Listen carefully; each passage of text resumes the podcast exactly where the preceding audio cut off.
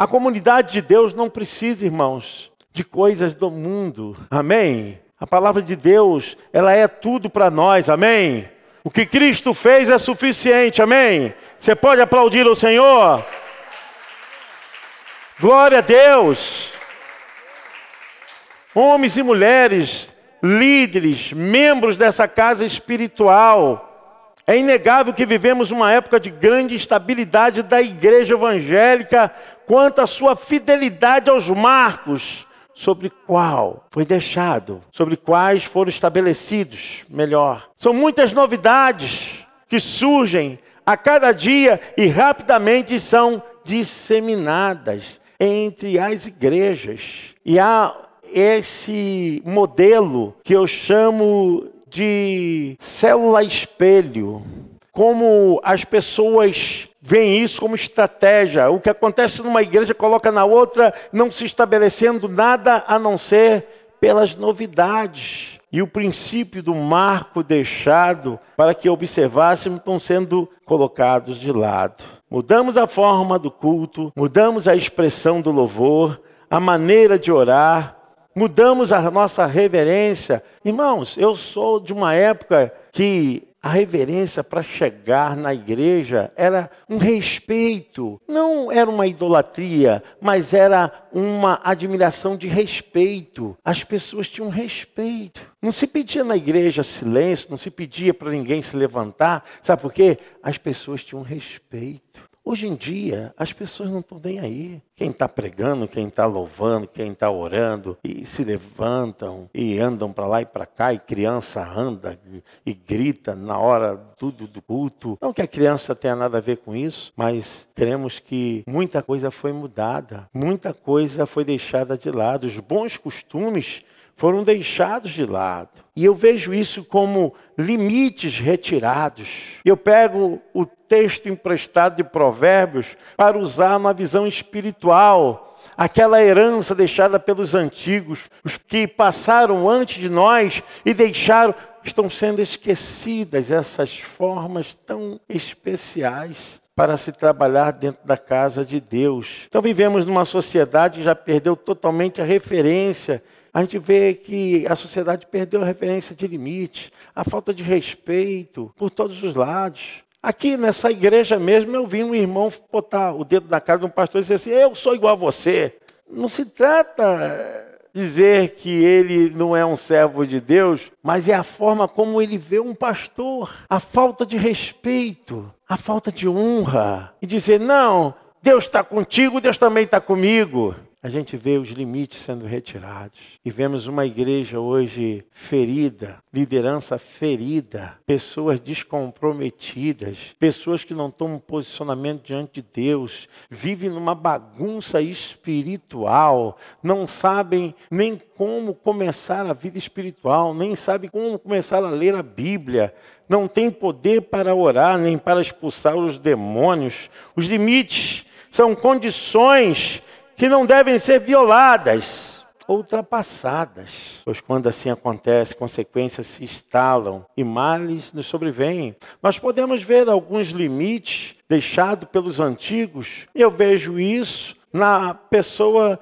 dos patriarcas. Abraão, ele deixou o seu marco, ele foi referência e hoje é citado como quem? O pai da fé.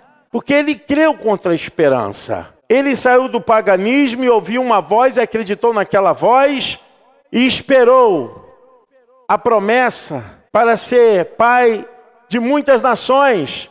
Mas até que aquilo acontecesse, Abraão teve que permanecer na fé. E ele deixou esse marco para nós: fé.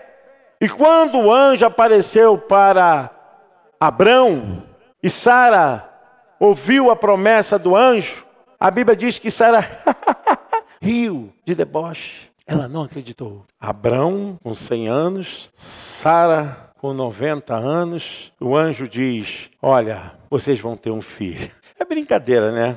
É piada isso. Imaginem vocês, Abraão, opa, vou lá na farmácia pegar um Viagra, porque ele estava completamente com um corpo sem qualquer força. A Bíblia diz que Sara estava no estado climatério, não podia fecundar jamais. O espermatozoide de Abraão estava fraquinho, coitado, não conseguia nadar nada. E Sara, ela não tinha capacidade de agasalhar para fecundar nada. Mas o anjo falou: Vocês vão ter um filho. Você pode dizer amém? Abraão é um marco da fé. A Bíblia fala lá em Romanos 4 que Abraão creu contra a esperança. Ele acreditou. Imaginem vocês, naquele momento, Sara rindo, Abraão já com o corpo completamente compadecido, abatido, e ele pensa, Sara, então entra agora para a tenda, prepara a nossa cama, porque Deus vai operar o um milagre. Amém? Ninguém se engravida bebendo água, né? Ninguém se engravida sonhando. Tinha que acontecer o fato tinha que acontecer realmente um milagre de forma natural. Amém? Por isso Abraão foi considerado o pai da fé. E os meses foram se passando, barriga de Sara foi crescendo, e algumas mulheres diziam: oh, isso aí é barriga d'água, isso é gravidez psicológica. No final falaram até que era lombriga, né? Se é lombriga, você está completamente inchada. Aos nove meses, a barriga d'água, a barriga de gravidez psicológica, a barriga que tinha verme, chorou na tenda. A criança nasceu, amém?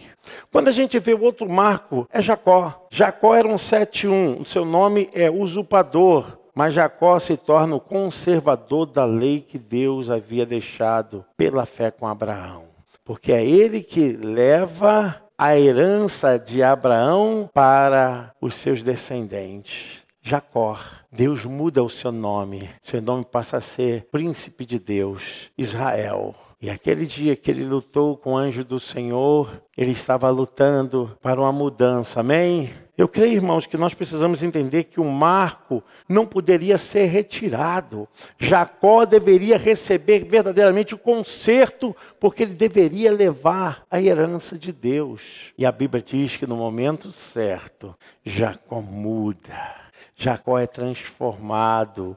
E não só Jacó muda e é transformado, mas como Jacó, ele agora prepara a sua herança para dominar a terra. Que de Jacó que vieram as doze tribos de Israel. E através de Jacó que vem a promessa de Deus por meio da promessa que Deus havia feito a Abraão, Isaac e Jacó. Isaac deu a seu filho Jacó a herança de seu pai Abraão. Agora Jacó dá os seus doze filhos como promessa. Olha vocês, presta atenção, o que acontece aqui quando Moisés fala a respeito dos marcos, ele estava falando justamente dos marcos que as tribos deveriam tomar na terra prometida. A cerca, aquele sinal de território dividido. Foi Moisés que mandou fazer aquilo, mas através de Jacó que vai se perpetuando esse crescimento sem a violação,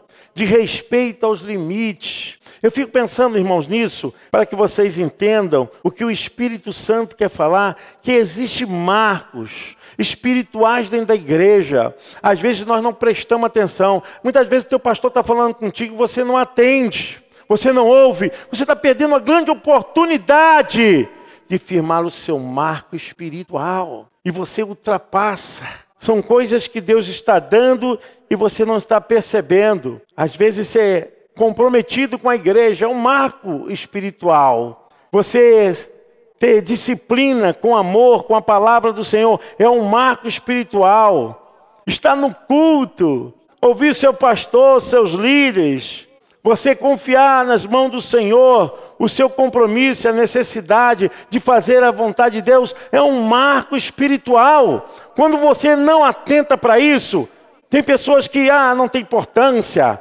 Ah, é o pastor Barnabé. Meu irmão, você não sabe que é autoridade submissão. Eu me recordo que quando o pastor Veloso, meu antecessor, ele chegava assim, ó, tirava do meio. Hoje você que vai dirigir o culto.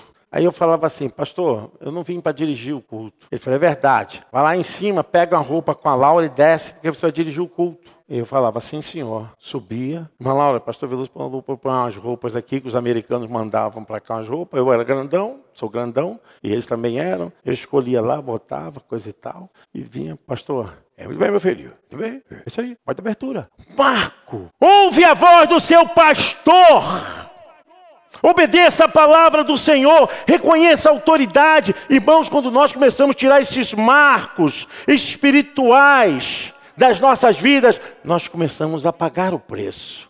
Lembram-se que todos aqueles que não respeitavam os marcos colocados pelos seus pais, pelos antecessores, pelos antigos, eram amaldiçoados. Eu vejo hoje as pessoas brincando com as coisas de Deus, brincando com a liderança de Deus, uma transformação, uma mudança, e as pessoas não percebem como isso está criando uma barreira muito grande no seio da igreja. Está criando. Hoje nós vemos a mudança completa do marco litúrgico. Marco litúrgico. A gente vê essa mudança. Eu, sinceramente, sinto saudade. Eu sinto saudade, eu falo, de ouvir o hino da harpa. Eu sinto saudade de ouvir o hino do cantor cristão. Existem muitos irmãos como eu que vieram dessa raiz. Gente, muda as folhas, tira os frutos, mas não tira a raiz, não. Vamos cuidar da raiz, da doutrina, do marco litúrgico, do ensinamento. Eu ainda fico pensando, irmãos, que há muita estratégia para os cultos. Eu mesmo me corrigi, já pedi perdão à igreja e peço perdão outra vez. Muitas coisas que eu fiz que hoje eu entendo que não serviram para nada, porque eu quis fazer com uma visão de uma gestão humana, mundana. Irmãos, nós não precisamos tirar o marco da palavra de Deus, amém? É a palavra que transforma, é a palavra que muda. O culto é culto para todos, para velhos, para adultos, para crianças, para jovens, é culto para todas as pessoas, crentes, não crentes, é através da palavra de Deus, amém? Não precisamos mudar. Eu creio que muitas coisas mudaram, né? Vamos pensar aqui, para encerrar, sobre o marco de padrão de vestimentas e costumes cristãos. Antigamente, os crentes eram reconhecidos pelas roupas, pelo vestir, pelo andar. Lá vai um crente, lá vai um servo de Deus. Pelo falar, era um marco. Antigamente as pessoas não chamavam, sabe de quê? De Bíblia. A lavar o Bíblia. Mas hoje a gente vai perguntar: é crente praticante ou não praticante? Porque a coisa se tornou tão vulgar, tão comum, as pessoas estão se vestindo como o mundo se veste. Antigamente se valorizava a beleza interior, não queria ter o padrão do mundo, usar uma linguagem sadia, sem gírias, sem piadas indecentes. Hoje as pessoas estão fazendo piadas no púlpito. Olha como as coisas estão perdendo. E vocês são pessoas responsáveis, são membros dessa casa espiritual. É tempo de nós guardarmos os marcos deixados pelos antigos. Se a gente for observar, Jesus deixou o marco, para mim, é a coroa dos evangelhos, o sermão da bem-aventurança, Mateus capítulo 5. Jesus cita ali lições tremendas, é a áurea e a força dos evangelhos, que vai do capítulo 5 ao capítulo 7 de São Mateus, que revela o desejo de Deus com grande força para a transformação. O reino de Deus é chegado até nós com poder, com transformação. Jesus, no final do seu sermão da montanha, ele encerra fazendo uma comparação de um homem que construiu a sua casa na areia e um homem construiu a sua casa na rocha. Quais das duas casas vão prevalecer na hora da tempestade? Porque a tempestade bateu nas duas, o vento forte bateu nas duas, o nível das águas subiram para as duas, mas há uma distinção: a que ficou de pé é a que estava na rocha. Eu quero dizer, irmãos, nós estamos vivendo hoje num tempo em que, se não estivermos na rocha, a casa desaba, vida desaba. Não adianta fazermos reparos, fazer mudança na fachada da vida, se não mudarmos o interior. Não podemos tirar os marcos deixados pelos antigos. A mensagem da igreja do Nazareno é a mensagem de santidade. 1 de Pedro 1,15. Mas como é santo aquele que vos chamou, se de vós também santos em toda a vossa maneira de viver. 1 de Pedro 1,16 diz: Porquanto escrito está, sede santos, porque eu sou santo. Nós temos um modelo, não podemos tirar isso. Temos que voltar para o caminho em que a base de tudo, o esteio que fortalece os nossos pés para andar na presença do Senhor é a Sua palavra, é estudar a Bíblia, trazer um ensinamento para uma regra verdadeiramente de aplicá-la em nossos corações não só estudarmos por estudarmos, mas para aplicá-la em nossas vidas, nosso dia a dia, seguir a palavra de Deus, é refazer o planejamento da vida espiritual. Agora sim, colocar no trilho, dizer: Senhor, quanto tempo eu fiz errado? Eu não posso tirar os marcos, Senhor, que foram deixados, e com fé, eu quero seguir, quero caminhar na tua presença. Um monte de liderança hoje, indo para um lado, para o outro, um monte de membros indo para um lado, para o outro, e acham que essa igreja aqui é ruim, e que esse culto não é bom, que isso é aquilo. Sabe por quê? Estão vendo a forma. Não existe culto ruim, não existe oração ruim, porque você é um culto ambulante. O Espírito Santo não trabalha na parede. Para você sentir o Espírito Santo, você não tem que sentir o que o irmão está sentindo. É aquela velha tradição a costumeira e vergonhosa de dizer: ah, eu tenho que receber a oração da mulher de Deus, do homem de Deus. Você tem que ter a oração na sua vida, e a oração que se fizer, ela vai estar confirmando no seu coração e na sua alma. A bênção do Senhor, ela vem pela obediência, ela não vem através de ato relacionado a ações doutrinárias humanas e está tomando o lugar de Deus. Tem pessoas que dizem: olha, que Deus está só no monte. Onde está escrito isso, gente? Deus habita em você. Deus habita onde você estiver. Aonde você estiver, o lugar vai ser santo, porque Deus habita em você. Amém? Você pode aplaudir o Senhor?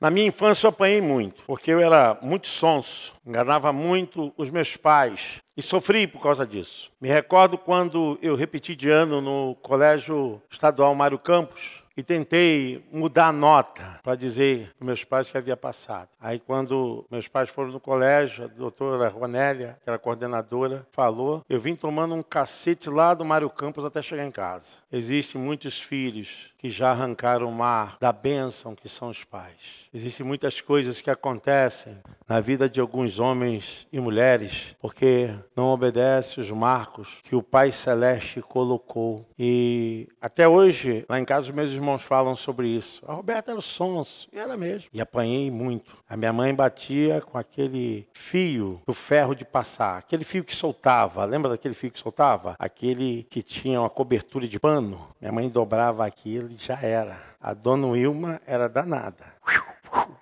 E ai, ai, ai, ai, ai, ai, ai, ai, ai. E não tinha molezinha, não. Irmãos, eu penso que Deus ama e por isso ele açoita. Deus açoita quem ama. Eu sei que é um tempo que nós precisamos aprender. Talvez você tenha recebido umas lambadas de Deus aí, porque você não ouviu a palavra de Deus, não ouviu o pastor, não ouviu o seu líder. Deus tinha posto marcos e você desobedeceu. Você achou que poderia mudar. Eu sempre digo para a igreja uma coisa: não brinque com Deus. Não brinque com Deus. Você pode brincar com o homem, pode brincar com as máquinas, mas não brinque com Deus. Quando eu falo brincar, é zombar, debochar, achar que Deus é um tolo. Tem gente que pensa que Deus é um velho gagá, né? Está sobre alto poder, é descompensação mental, não sabe o que faz. E as pessoas estão zombando de Deus, brincando e acham que podem fazer tudo. Culto para essas pessoas se tornou algo tão vulgar, porque se acostumaram tanto com culto, com levantar as mãos, com bater palmas, com dar glória a Deus, aleluia,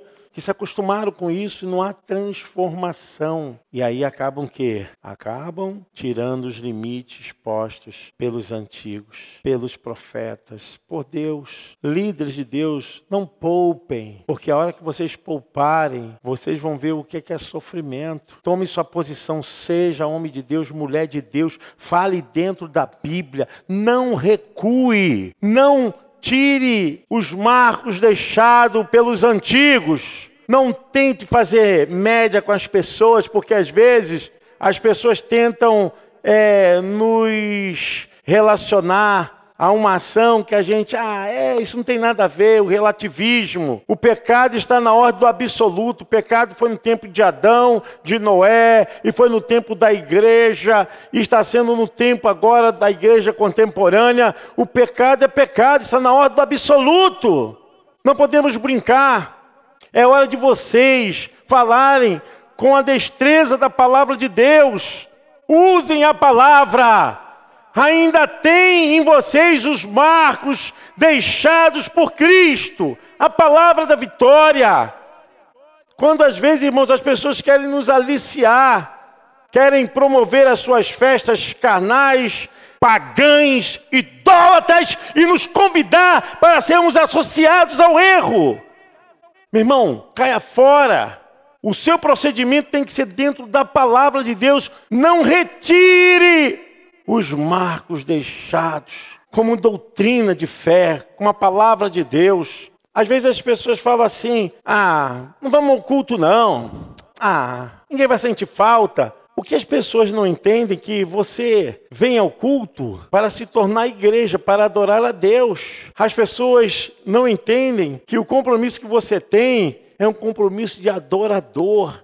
Você não vem aqui fazer média com o pastor, média com o irmão. Você não vem aqui porque você faz parte do grupo tal, do grupo Y, ou que você é pastor, que você é líder, que você é membro. Você vem aqui porque você é um adorador. Deus nos reservou esse espaço para sermos acolhidos como igreja. Porque, irmãos, quando nós saímos daqui, isso aqui não é igreja, isso aqui é um edifício. A igreja somos nós. Quando nos reunimos, quando nos ajuntamos. Pastor, quando estamos separados, somos templo do Espírito Santo, como diz em Coríntios 3. Não sabeis vós que sou templo do Espírito Santo e que o Espírito Santo habita em vós? E que o Espírito Santo tem ciúmes. Não retire os marcos. Não haja através das suas emoções, da sua raiva, do seu ódio, da sua implicância. Tem gente que diz assim: não vou ao culto, bate no pé. Eu tenho familiares que não são evangélicos. Eu me dou muito bem, são de outras religiões. Eu me dou muito bem. Porque o mínimo que o crente tem que ser para conviver, se não puder se unir no espiritual, é ser educado e gentil. Agora, se for bater na minha fé, na minha crença, na minha espiritualidade, não tem negociação. Não tem como eu negociar. Não tem. Eu não faço parte. Respeito, sou educado, mas não me associo. Por quê, irmãos? Porque nós temos que entender que temos marcos a serem guardados. E eu fico pensando nisso porque existiam momentos na minha adolescência para a juventude que nós víamos assim: ah, isso é. não tem problema, porque você acha que Deus pode considerar, Deus pode dar um jeitinho. E nós nos esquecemos que Deus, ele não negocia, ele não abre mão. Irmãos, veja aqui, ó, Êxodo. Olha o que eu estou falando, estou falando, eu estou falando de um marco, agora um marco pentateuco. Marco Pentateuco. Falei dos patriarcas, agora vou falar do Marco Pentateuco. Êxodo 20. Eu já estou acabando, mas eu quero que você entenda isso. Êxodo 20. Olha só. Olha o marco direcionado a Deus, que é um marco numa visão que eles deveriam ver a divindade de Deus. Então falou Deus todas essas palavras, dizendo: eu sou o Senhor teu Deus que te tirei da terra do Egito, da casa da servidão. Aí vem: Não terás outros deuses diante de mim. É no marco. Não terás outros deuses. Não farás para ti imagem de escultura, nem alguma semelhança do que há em cima dos céus, nem debaixo da terra, nem nas águas debaixo da terra. Não te encurvarás a ela, nem servirás, porque eu, o Senhor teu Deus, sou o Deus zeloso que visito a maldade dos pais nos filhos, até a terceira e quarta geração daqueles que me aborrecem. E faço misericórdia milhares aos que me amam e guardam os meus mandamentos. A gente vê aqui os marcos. Não tomarás o nome do Senhor teu Deus em vão, porque o Senhor não terá inocente o que tomar o seu nome em vão. Olha os marcos do Pentateuco, a lei do Senhor. Aí Deus fala de guardar o dia, que para ele sábado era descanso. Lembra do dia do sábado para guardar e santificar. Seis dias trabalharás e farás todas as tuas obras, mas no sétimo sábado, o Senhor teu Deus não farás nenhuma obra, nem tu, nem teu filho, nem tua filha, nem teu servo, nem tua serva, nem o teu animal, nem os teus estrangeiros que está dentro das tuas portas. Era lei, lei espiritual, lei cerimonial. Aí a gente vai ver que existem os marcos aqui, os marcos no sentido horizontal, relacional. O versículo 12: honra teu pai e a tua mãe é um marco. Irmãos, não estou dizendo isso porque eu quero ver isso, mas todo filho desobediente é amaldiçoado. É bíblico, é amaldiçoado. Eu me lembro quando eu fazia as coisas erradas e apanhava e sofria. Só leva castigo. Aqui, ó. Para que te prolongue os teus dias na terra que o Senhor teu Deus te dá. Aí vem um marco moral: não matarás, não adulterarás é, aí a pessoa fala, não, pastor, estou só ficando, estou só. Ah, é, é, não, eu não aguento, eu não aguento, eu não tenho mais paciência. Se quem vier vomitar na minha cara dizendo, ah, pastor, eu estou com um casinho, todo mundo. Ah, vai plantar batata. VPB, o missionário achou, vai para a Bolívia. Ele achou que fosse isso. VPB, pastor, tive uma visão, pastor. É, meu irmão, é. O que, que, você viu? Pastor, eu vi três letras, é? VPB. Deus falou, vai para a Bolívia. Eu olhei assim para ele, meu irmão, você é tão preguiçoso, vai plantar batata. Não furtarás, não dirás falso testemunho contra o teu próximo, não cobiçarás a casa do teu próximo, não cobiçarás a mulher do teu próximo, o servo, a sua serva, nem o boi, nem o chinelo, nem um carro, nem a casa, nem o emprego, nem a grama do teu vizinho, não cobiçarás. Gente, é um marco. Aí as pessoas querem viver bem rompendo esses marcos. Ah, meu Deus. A Bíblia diz: E todo o povo viu os trovões, e os relâmpagos, e os sonidos de buzinas, e os montes fumegando, e o povo vendo isso retirou-se e pôs-se de longe. Tem irmãos que têm fechadura atrás da porta, tem outros que quando chega bota a vassoura, tem outros que botam um copinho d'água lá, acende uma vela. Eu não sei onde esse povo está. Está aqui na igreja do Nazareno. Nós temos que falar sobre isso. O misticismo. Tem gente que não vê nada demais. Para encerrar, gente, eu estou tão zangado.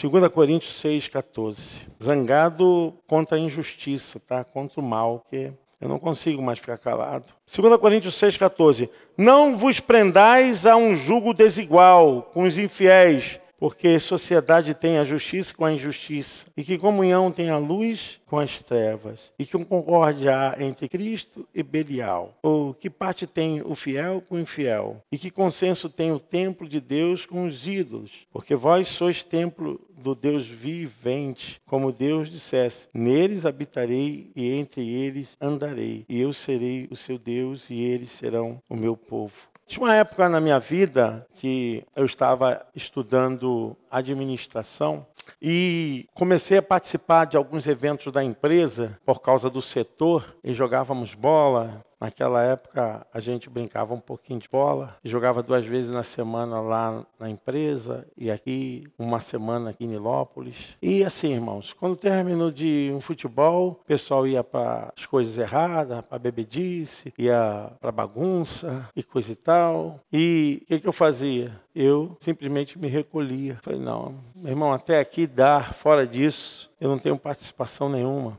E aonde eu trabalhava, assim do lado, era cheio de inferninhos. E o pessoal ia tudo para o inferninho. No outro dia era mó bafafá na empresa. Imagine vocês, eu trabalhava na empresa que só de mulher eram 300 mulheres. 300 mulheres. E não era fácil não. Só o sangue de Jesus Cristo tem poder. o diabo usava aquelas mulheres de uma forma que viu o homem de Deus assim, parece que ficava mais gostoso para ele vir atacar. O Satanás não é fácil não. E nós não fazemos parte desse mundo. Amém? Meu irmão, você não pode abrir mão da sua santidade. Nada pode ser melhor do que você ter a sua vida santa andando na presença de Deus. Não andar com jugo desigual. Não caminhar com os infiéis. Nós somos líderes dessa casa, somos membros dessa casa. A igreja do Nazareno é uma igreja que prega a santidade. E nós estamos aqui hoje justamente para recebermos essa palavra, para não tirarmos os marcos deixados pelos nossos pais. Precisamos andar na presença de Deus. Precisamos servir ao Senhor. Eu digo para os irmãos, tenho maior orgulho, porque quando meu pastor faleceu, antes dele falecer, eu e meu sogro fomos juntos com ele, ficamos o tempo todo com ele no Hospital São José. E ficamos ali do lado dele, junto com ele. Meu irmão, estou contigo. Jamais eu ia quebrar e tirar os marcos deixados, porque ele era o meu pastor, o meu líder. O pessoal podia falar de todo mundo, não fala do meu pastor, não. Paulo vai comer. Não aceito falar dele, não. Não, não aceito, não. Não tem conversa. Não fala do meu líder, não. Ele é o meu pastor. Sabe, esses marcos foram retirados. A gente vê hoje liderança sendo achincalhada, maltratada, em meio de fofoca, e nós simplesmente nos tornamos parte disso, porque não defendemos a liderança, não defendemos a casa de Deus. É muito triste isso, irmãos. Às vezes eu falo para Janaína, para Janaína, você foi escolhida por Deus. Não deixa ninguém agir acima de você que não seja eu. De vez em quando ela fica chorando.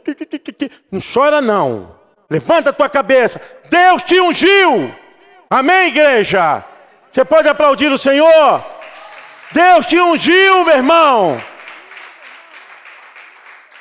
Porque nesse tempo, irmão, nós temos que voltar para os marcos, para as raízes da palavra de Deus, honrando a palavra de Deus, pelo que ela está estabelecida. Nós precisamos formar esse corpo. Somos corpos justados, totalmente ligados, vivendo em amor uma família sem qualquer falsidade, vivendo a verdade, expressando uma família, vivendo compromisso do grande amor de Cristo, querido irmão. Você pode aplaudir o Senhor? Glória a Deus.